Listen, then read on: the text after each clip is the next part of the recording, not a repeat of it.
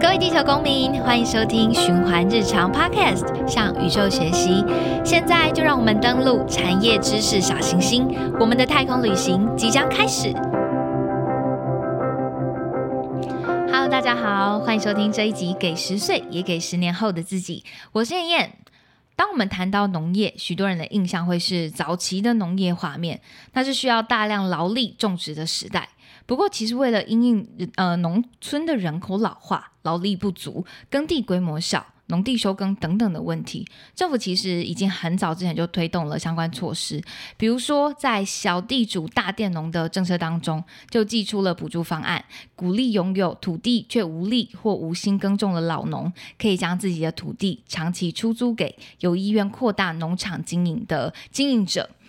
因此，如今的农业已经不再是以往单一家户小农生产的样貌了。现代的农业是以企业化经营，不止规模扩大，运用科技管理，更具有品牌意识，走到第一线，与消费者直接对话。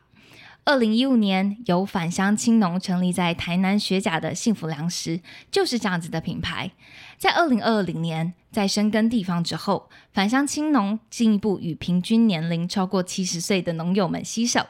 这群加起来超过千岁的农友，共同创立了以永续耕作的品牌——幸福千千岁。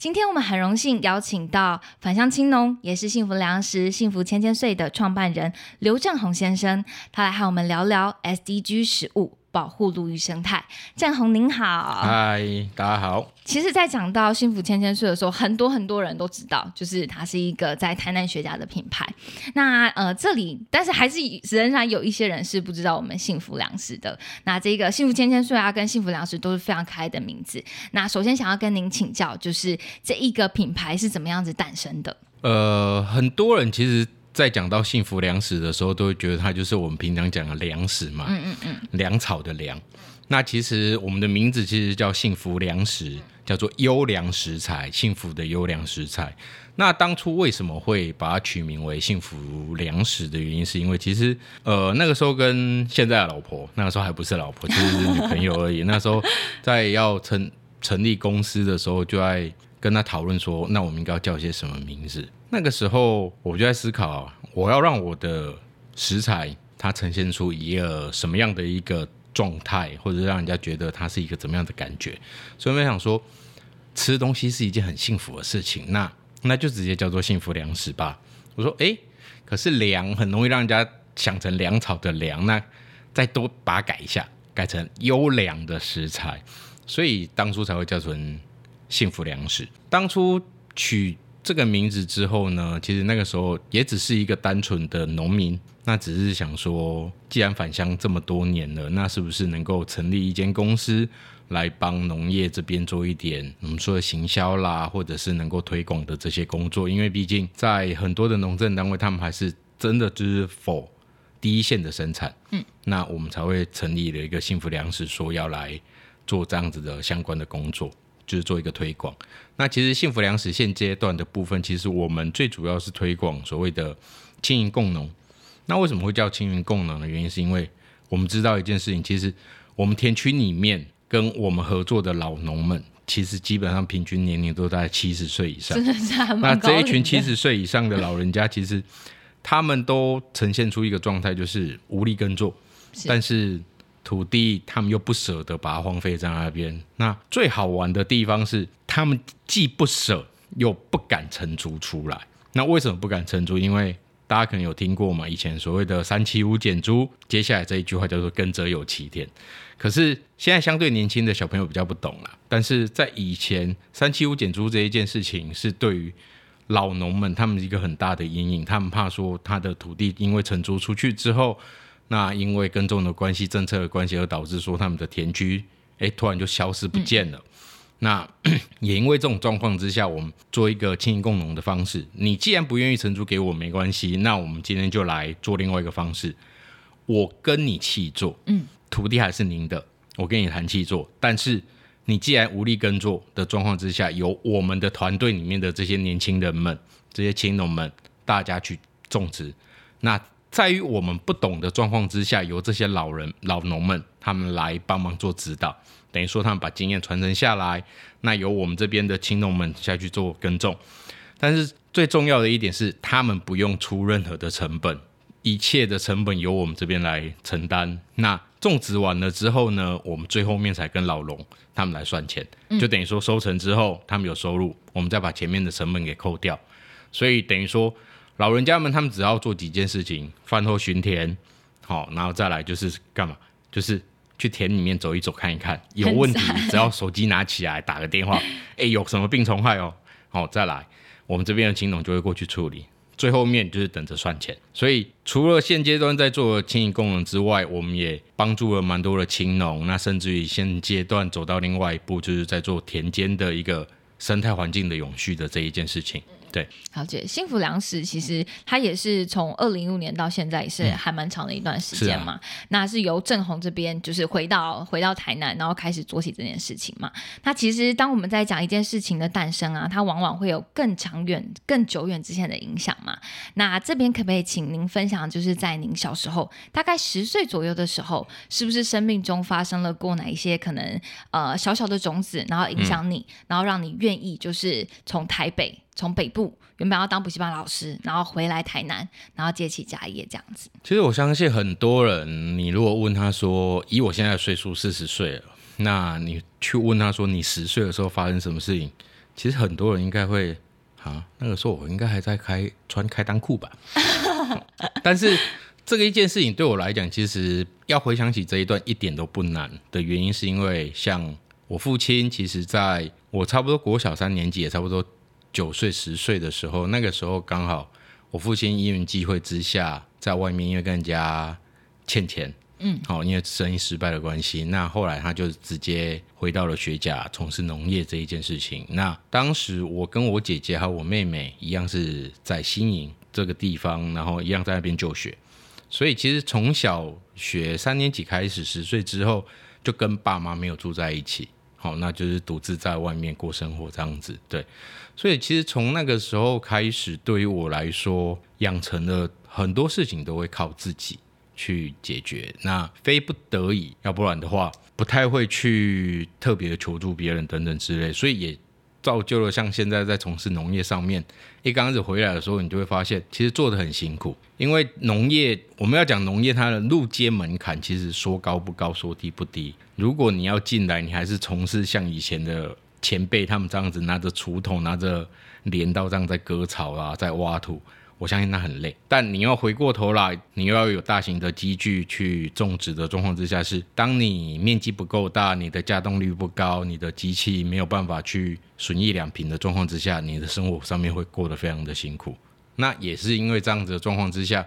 我们才了解到说，从事农业其实它非常非常的孤独。你必须要有经验，有困难的时候，你必须要去找人家跟你讨论。但是很好玩的是，现在老人家前他们只要看到年轻人回到田区里面去，他们的想法都是啊，这回来玩玩的啦，这做不久啦，顶应该就是在外面，可能这一阵子景气不好啊，然后可能回来度度假啦，等等这。你有问题遇到了去问他们，他们基本上都是这种心情。但是当他们看到你愿意，我们讲台语就苦了啊，就愿意蹲点，然后真的去学习。其实他们看得到你的用心的时候，反而是现在你有问题问他们，哎阿贝这边哪走啊？我跟你讲，嘿安内安内安内安内，你跟他讲一一个问题，他会告诉你后面可能会接下来遇到了十个问题的解决方式，都会教给你。那也因为这种状况之下，我们才会成立了所谓的幸福粮食，然后再。回过头来培育青农这一件事情，确实，刚才听到您讲，就是有一个刚开始回到乡村的时候，有遇到一些经验求助上面的困难嘛？那您说克服这个困难的部分，就是证明给呃老一辈去看。那这个时间大概是多久啊？大概到第二年、第三年，他们基本上看常常看到你在田区里面出现的时候，他就知道你不是玩家，你是认真的。然后就开始会呃改变那个态度，然然后愿意开始变成一个分享者这样子。那其实我们农业啊，就是有很多的问题嘛，包含说刚才有讲到的，一直提到就是老农凋零这个部分，嗯，然后还有我们土地有大量废耕，然后水资源也匮乏嘛。那像是这样子的问题啊，您在解决的时候有曾经遭遇过什么样子的难关吗？呃，其实很多哎、可是你想想看哦，在以前的时候，我们常常讲就是所谓风调雨顺是最好的，但是以这几年来讲这些状况，其实大家都知道，从以前曾几何时，你曾经听过什么叫做霸王级寒流？没有。再来就是我们所谓的这几年真的风调雨顺吗？有啦，没有台风进来，对，真的。但是苦果就是什么？没有水，就是没有水。以现在台南地区来讲的话，中文水库它就是蓄水量剩下可能百分之二十几，那都已经几乎是快见底了。嗯，那在于我们南部地区，我们在种植杂粮的状况之下，是我们在这两三年里面遇到最大的问题点，真的就是缺水的问题。那以这件事情来说，我们光我们的产量，以今年跟去年比较起来，同期就已经少了大概三分之一。嗯，这么多，去年又跟前年比起来又少了三分之一。其实陆陆续续这几年的状况都是在前端你要种植的时候都是一直下雨，嗯，哦，中部北部人家其实已经，我们玉米来说，人家都种到小腿肚高了，在南部地区你是一直在下雨，你没有办法去整地的状况之下，我们的等于说种植时间点已经比别人晚了，试种期已经比别人晚了，但是像以现在来讲，就是你的采收时间因为干旱的关系，你植栽已经老化。它因为没有水的关系，所以提早逼得你要去收成。那在这种状况之下，导致了我们的种植的一个产量是降相对降低的。嗯，那也因为这种状况之下，我们在这一去年度开始，我们就有去做一些改变。例如说，在以前大家可能要翻土的时候，都会想说怎样知道土壤它是干的，它是适合去翻土的状况。以前都是用经验法则，用手去填圈里面挖一些土起来之后，用手去捏它，看它会不会粘在手上，或者是它是松松的。在这种状况之下才会去做翻土。可是以去年开始，我们就架设所谓的微型气候站。那微型气候站的话，当然是能够监测你当地的气候之外，它还有一些包含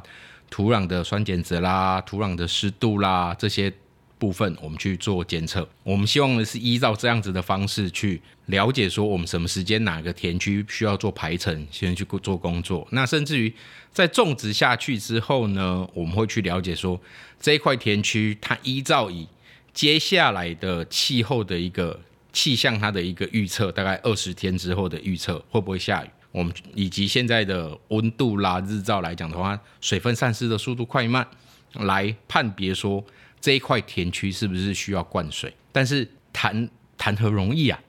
你要灌水，你又不是说现在你田区前面的那个水圳打开就有水了，再加上我们就是杂粮区缺水的地方是完全没有水的，完全看天点，那怎么办？这个时候就要结合我们希望说做到一个循环，就是废弃物再利用。好，大家可能都会觉得说畜牧业，畜牧业我们以养牛的来说好了，他们有很多的废水，养猪的也有所谓的废水，他们会排放到水沟里面去，直接变成水污染。那我们依照这种状况之下，我们跟环保局这边来做一个合作的部分，跟他们讲说，我的田区因为没有水，那你这些水呢，又是必须要排放出去的，那是不是说我们利用这样子的沼液来回灌，好、回去田区里面浇灌到我的田区里面，第一个能够帮助我的田区里面的玉米啊、黑豆啊能够生长的好之外，再来的部分就是减少水污染的这一件事情。好，我希望说利用这样子一个再生循环，那我们种出来的玉米呢，能够再去给乳牛吃，那它们一样就变一个循环式的农业。我们用这样子简单的一个方式来做这些，除了减碳以外呢，我们又能够减少说我的田区，因为你要去巡田，你必须要花费大把的时间啊，那甚至于你完全没有数据，就是靠经验的这种状况去来改善这样的状况，甚至于我们还希望做到另外一点是能够增加它的产量，因为我们在以今年过年前种植下去的田区，我们去做实验。确实有烟罐的跟没烟罐的，它对于不管是温度也好，或者是田区里面的土壤的干湿度来讲的话，其实对我们的植物来讲都是好处的，而且甚至于有烟罐的跟没烟罐同一时间种下去的两块田区就在隔壁而已哦，那个高度差了可能以现在来讲，大概差了三十公分左右。那这是一个很好的方法哎。那这个方法我们当时候是怎么样子想到的？我是说，怎么样去导入这个资源的？呃，一方面也是因为环保局这边有这样子的需求，需要把这些早疫的部分给去化。那二方面其实是我们也去了解到，说什么田区你必须要去严管，你并不是用所谓的经验法则，或者是完全没有数据的方式去做一个严管。所以我们才会开始架设这样子为气候站，那甚至于用一些相对简单的监测方式去监测说土壤里面的湿度到底够不够，它会不会影响到我们的作物？嗯，那以及。去做实验，说看它的产量有没有差别。当然，就是从有有需求的地方才会去做选选择，然后去做改变。嗯，是用一个很不同于以往的方式，是啊，去种植出。其实我们种植出来的东西也是不同于以往的产品嘛。因为我们其实我们的产品是无农药残留、无化学色素、无人工添加的相关产品嘛。是，那这跟过往其实都完全不太一样。那是怎么会想说要是走这一个路线？呃，应该这么说好了啦，我们在。种植的时候，常常会想到一件事情，是我希望人家吃的安全又幸福。那我自己本身是读化学的，所以我知道说反走过必留下痕迹。你会去思考一件事情，像我刚回来的时候种植的第一个农作物，其实是我们所谓的甜玉米。那以前的阿妈都会讲一件事情，那个玉米吼用很多好年冬，看出嘴容易哎，因为我们也知道作物其实它越甜越嫩。你人爱吃没有错，但是虫也非常的爱吃。那在以前种植，他们的观念就是我必须要放一些药剂，去防止这样子的病害跟虫害。那大家都会说种植玉米，其实它是用用药、用农药用很多的。但是对于我来说，我当初的想法就是，我要是能够把很难种植的一个农作物。做到它没有农药残留，我自己的朋友，我自己的小朋友，他们的孩子，可以说来到田区，甚至直接摘了，也都不用担心说它有农药残留。当你看到朋友的孩子们来到田区的时候，第一件事情就是把玉米直接摘了，完全你都不用去担心，爸妈也都不用担心，然后甚至于啃下去玉米的第一口，那个表情是完全不会骗人的，因为小朋友他们最了解好不好吃，嗯，因为不好吃，小朋友就是第一口就吐掉，跟你讲说。不要不吃了，但是当他一刚开始不敢吃的状况之下，你让他吃下第一口之后，他会再跟你要的时候，那个成就感跟荣誉感是够的，是非常整个完全爆棚，那个是完全没有办法去跟大家说明那个感觉的。那也因为这种状况之下，我们会思考说，你如果在种植这些作物。你能够完全做到无农药残留的状况之下，其实那是最好的。那我刚刚前面有提到说，我自己本身是学化学的，可是我知道这种农药的一个危害性，甚至于它的伤害性。但是以前我可能跟我爸讲说，我们想要做有机的，嗯。但后来我爸跟我讲一件事情是，正所谓够不够进景，爱情够吧斗。好，你肚子都三顿温饱有问题了，你怎么去朝理想化走？那后来在种植的过程当中，其实也去反复的经验这些事情，所以我们会发现，其实农药它为什么之所以可怕的原因，是因为大家不懂，因为你不了解它，不知道怎么用，甚至于用过头了。那所以我们回过头来，现在我们几乎都做产销履历。嗯，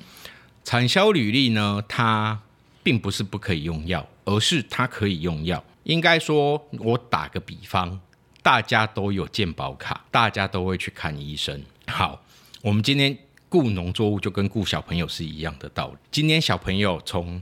一个婴儿，我把你慢慢的拉拔长大了，妈妈们最常做的一件事情就是让他吃食补，吃益生菌，好让他呃喝多多啦，益生菌等等的都要让他补充身体营养。那让他希望说，在用一个物理性预防的状况之下，让他能够健康的成长。但是我们今天在种植农作物的时候，一样，我用一些物理性预防的方式，一样给他吃益生菌啊，或者是说用一些诱捕器去把一些病虫先抓起来。但是总是有感冒，总是有生病的时候。但这个时候怎么办？我们会去找医师。但因为我问你哦，你为什么相信医师？他有专业。对，因为他了解，他知道。所以我们去看了医生之后，医生就会帮你开药，但药一样嘛，它是好的也是不好的。好的一方面是帮你减轻你的症状，让你能够舒缓，让你能够加快速度去把整个病程给度过。但是它不好的状况之下，就是你不懂的状况之下，有的人会自己去买成药回来吃，那吃过头了伤身、伤肾、伤肝，一样的道理。我们今天在做产销履历的时候，我们会先去上课，了解说这个病害是什么，这个虫害是什么，我们了解了。那我们也知道上课的过程当中了解知道说我可以用什么样的药剂去帮他做防治，它上面就会跟你讲得很清楚，你在什么时间点采收前几天不可以用。以及你要施用的时候，必须要一公顷的土地，你最多只能够用多少的剂量？那我们在前面先做物理性预防，就是先用一些抓虫、抓虫等等之类的。一样小朋友嘛，嗯，天气变冷了，先穿衣服，嗯嗯嗯。但真的感冒了，我们就来去看医生。那一样健保卡要干嘛？上面都有登载率，登载你的病历嘛，什么时间点看了什么病，然后吃了什么药。一样，产销履历的功能就在这里。有什么病害，有什么虫害，我又用了什么药，什么时间点用了什么东西，用了多少剂量，就一样的道理。我能够做到最后面，它就是怎样，在前面做减少药物的使用，非不得已我不用。那要用可以，但是我们就是减少剂量。一方面，它能够顾到这些农作物的一个生产；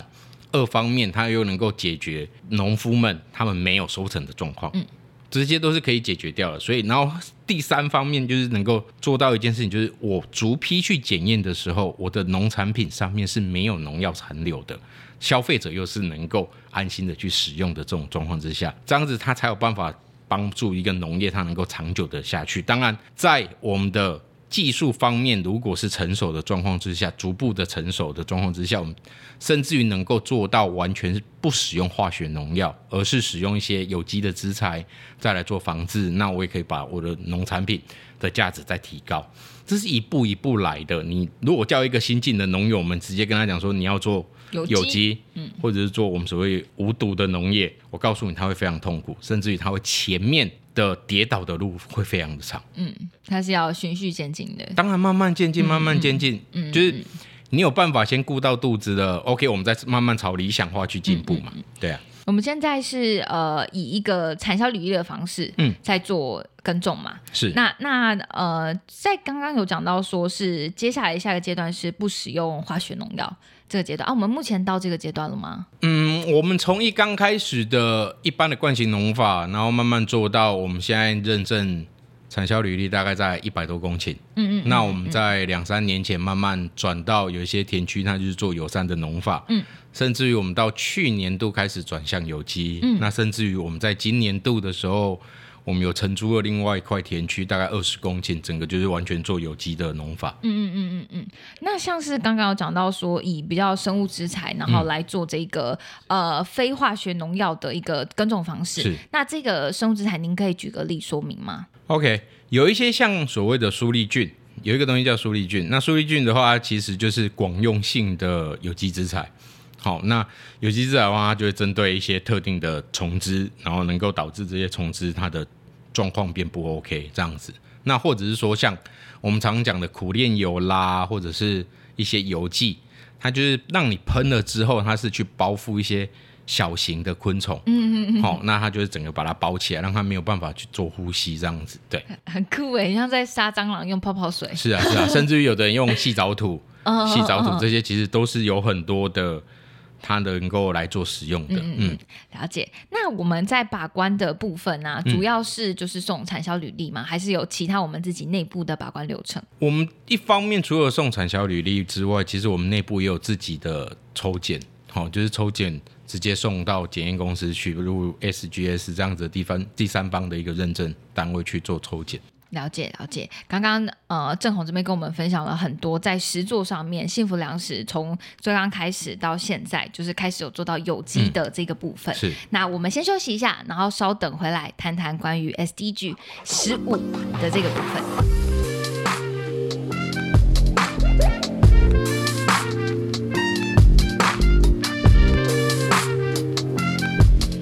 日常是一个实践 SDG 十二责任消费与生产的电商平台。我们严格选品，亲自探访产线，为你第一线把关永续日用品，让环保永续轻轻松松变成你的日常生活。我们也透过深度文字报道、Podcast 专访。分享严谨的永续相关讯息。现在就让我们一起展开永续行动，支持责任消费。拿起你的手机，搜寻“循环日常 CWDP”，选择你的永续日用品吧。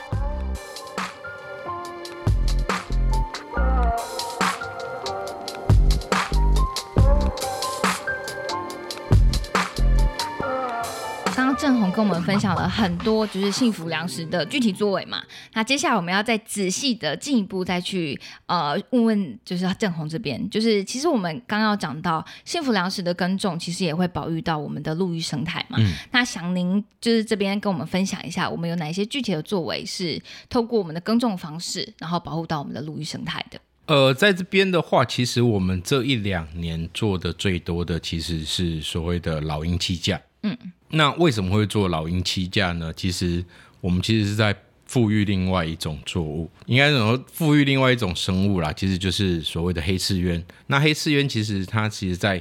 台湾这一块土地上面，它其实曾经消失过一阵子。但是这几年的部分，我们有发现到田区里面好像有黑刺鸢的出现了。但我们常常都会讲说，好像有，好像有，可是却又不知道说它到底是不是真的出现了。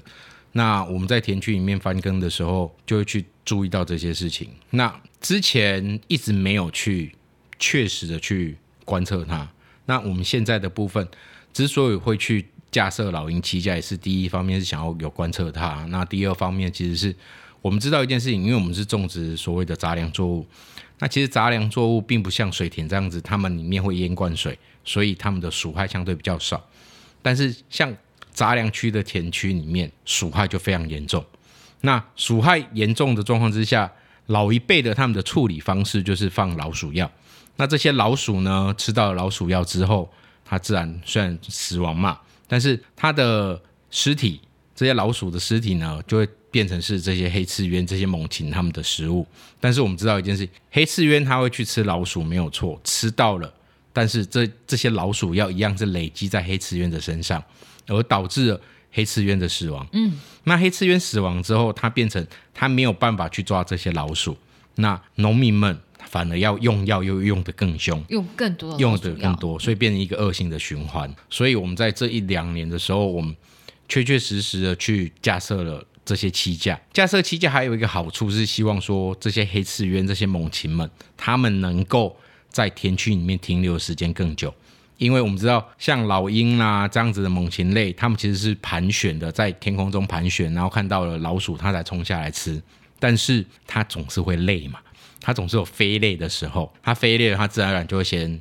回去，回回它的巢里面去。那当我们现在在田区里面架设栖架的时候，这些老鹰们、黑翅鸢，它们就会停留在你的栖架上面，它不用一直在天空中盘旋，它反而也是在一个制高点，它在观察。那观察到。田间里面有老鼠的时候，它再飞下来去抓它，所以相对的，它们能够停留时间也就越久。但在这种状况之下，我们也发现到另外的一个好处，就是我们在田间里面也有种植的小麦、荞麦啦，然后豆子这些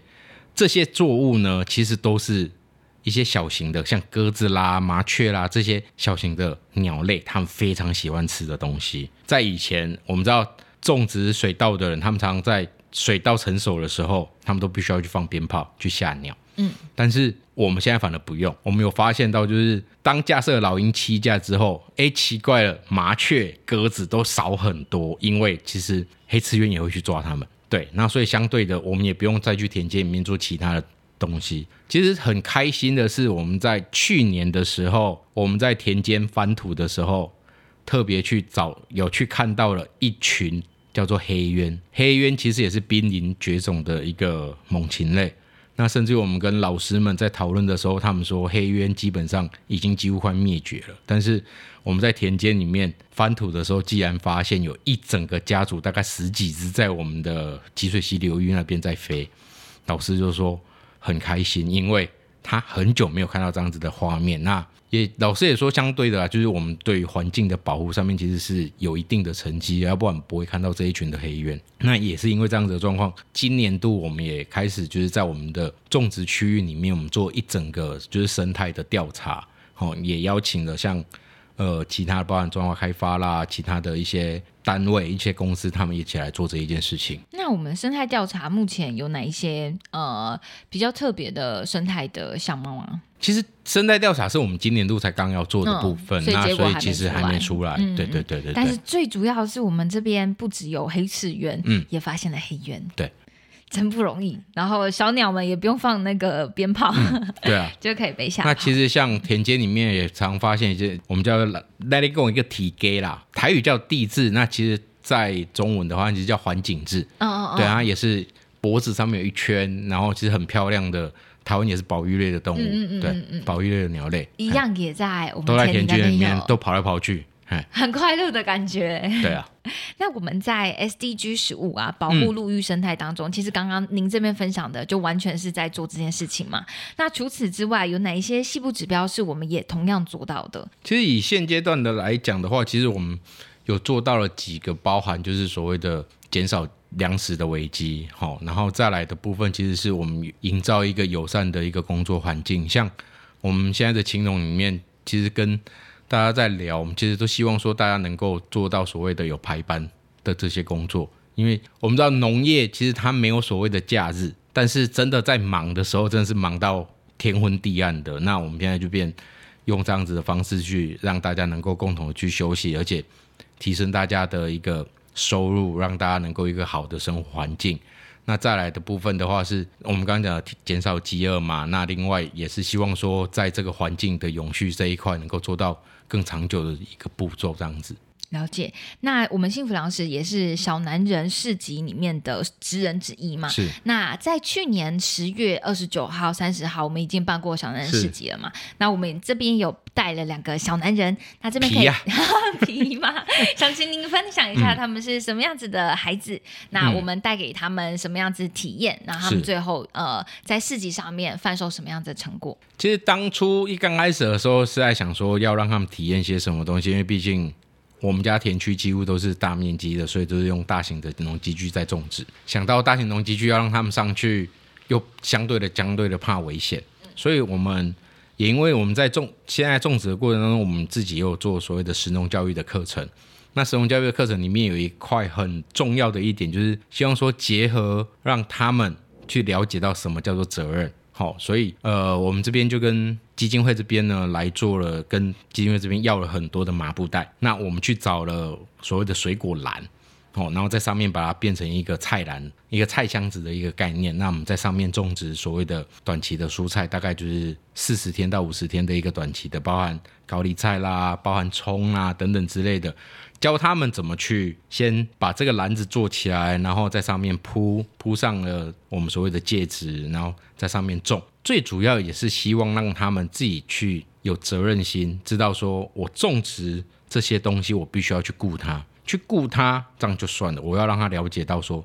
你从头到尾的生产过程是什么，你每天就是要去观察它，以及要让他们知道说，这一颗菜可以吃，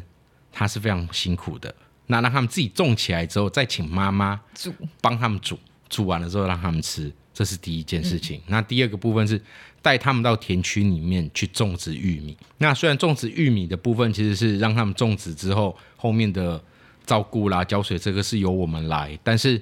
我们那时候也希望说邀请他们来采收嘛，可是刚好时间上面的不对，所以也是由我们这边采收。但是小朋友他们很厉害。在当天的时候，他们卖了玉米笋，可能卖卖了好几百斤有吧，就是非常会卖玉米，那当天的时候，我们也做了另外一件事情，就是我们的包装。我们的包装上面呢，我们希望说能够零费，所以我们当天也帮他们找了非常多的报纸，就报纸，然后用基金会这边有很多的布，我们叫他们把它裁成布条，让他们自己去打包之后，再把它捆起来，变我们就不需要用到所谓的垃圾袋、塑胶袋这样子。了解那个玉米笋啊，我这里有吃到，它 特别甜，是。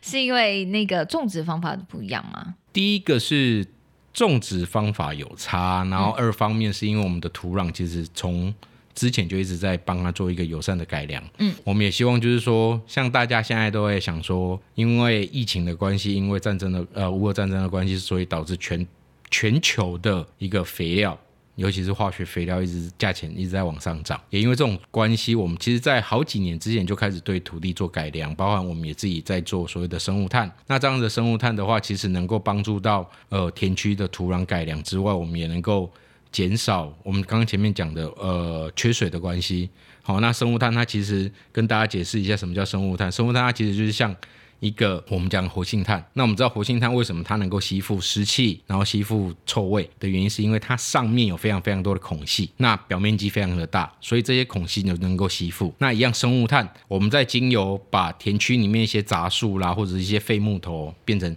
制成炭之后，它的功能就跟所谓的活性炭是一模一样的，但是它的效用又更好。那我们把这样的生物炭拿去。泡在水里面，好，或者是液态的肥料里面去之后，它就会去吸收这个水分啊，然后肥料寄附在我们的生物炭上面。那我们放到田区里面去的时候，就有一个好处，当它田区里面的水分不够的时候，它会慢慢把水分释放出来，帮助我们的植栽它有水分，以及它有肥料跟菌种，它都会慢慢释放。但是它有另外一个好处是，我们知道现在下雨都常常就是一阵雨一次下来下非常的多。可能会造成土壤的排水性不好。嗯，那活性炭它有这个生物炭有这个好处，就是你多余的水分，它能够帮忙吸收，把水分给留在田区里面。那用到这样子的方式来改良我们的土壤。嗯嗯嗯，原来如此，就是好吃的秘诀其实有很多。只是大家都不知道而已，就是很多 people，嗯，很多 people。那其实我们现在所有的行动啊，都是在灌溉未来嘛。就像是我们这样开始，正好这边分享到你的小时候那样子的影响。那这边也想要请您分享，就是呃，在针对在带这个小男人的这一个部分啊，嗯，您希望说十年之后，当这些小男人变成大男人之后，可能会在观念上，或者是说社会上面有什么样子的改变吗？呃，以希望他们第一件事情是对这一块土地能够还是永续的去照顾它，用一个感恩感念的心态来回馈这一块土地，让他们能够我们的台湾的土地能够永续。毕竟没有土地，讲真的，所有的作物都生长不出来，甚至于我们现在讲的现在粮食危机的状况之下，你还是必须要好好的针对这一块土地。那二方面是希望说他们在学习的过程当中了解到，就是自己要负责任这一件事情，因为毕竟他们现在年纪还小，但是可能他们在十年之后可能长大十八岁了，十八岁就必须要为自己负责任了。可能他在学习这一段期间还可以 try and roll，但是等到他成长。变成大人的那一刻起，